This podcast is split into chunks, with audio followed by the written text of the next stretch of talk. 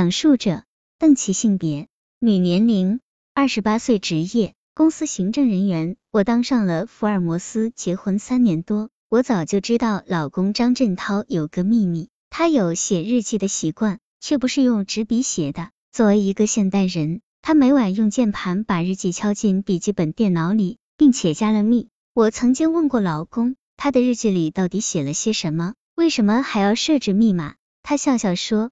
日记里什么也没有，可是为了维护他的隐私权，他还是得防患于未然。如果不设密码，我肯定会忍不住去偷看。我嘴里说不屑看这种无聊的东西，却偷偷用他常用的数字组合试了好多次，都没能把那个文档打开。坦白的说，我对张振涛的确有些不放心。虽然我们是中学同学，结婚前有一段长达八年的恋爱史。但我仍然没有自信能牢牢绑住他的心。他长得有点小帅，性格也很开朗，蛮会讨女孩子喜欢。我上大学时就曾听说他跟别的女孩走得很近，为此我们打闹了一场，还差点分手。婚后，我感觉张振涛对我的态度冷淡了许多。我不知道是不是所有的婚姻最后都会归于平淡。我还清楚的记得去年的七月十九号早晨。我正准备去上班，却听见老公的手机在响，是短信的声音。我这才发现他把手机忘在了家里。老公平时一向谨慎，手机里干干净净，找不出任何端倪。趁着这个机会，我偷看了那条短信，上面写着：昨天的蛋糕没吃完，我拿它当了早餐，里面的水果还很新鲜。你过早了没？看完短信，我就把它给删了。以毁灭证据，然后我开始回想，老公前一天回来的很晚，说是跟一帮朋友去了卡拉 OK，去唱歌时会点蛋糕吗？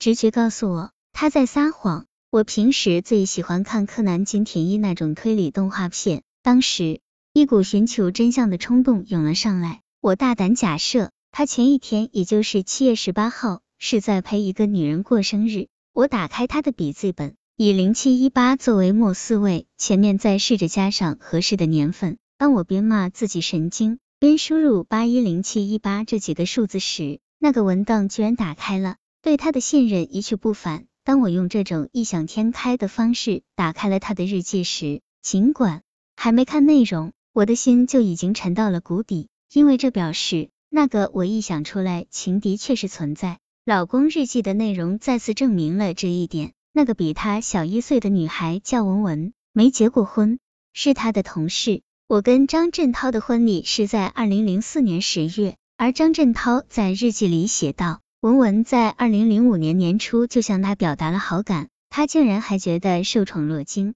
为了感谢对方的厚爱，同时不让我起疑心，那年的二月十三日，他还跟文文提前过了个情人节。虽然他的日记里写的大多是一些情绪性的东西。但从字里行间推断，他们的关系非比寻常，可以想象得到，一个女孩子不管是什么原因未婚，都可以解释说是为了他。这对一个已婚男人来说，怎么会不感激涕零？我越看越怒不可遏，甚至联想到那些他说和朋友打麻将晚归的日子里，说不定都是在跟文文在一起。我抵抗住继续偷看他日记的诱惑，当晚。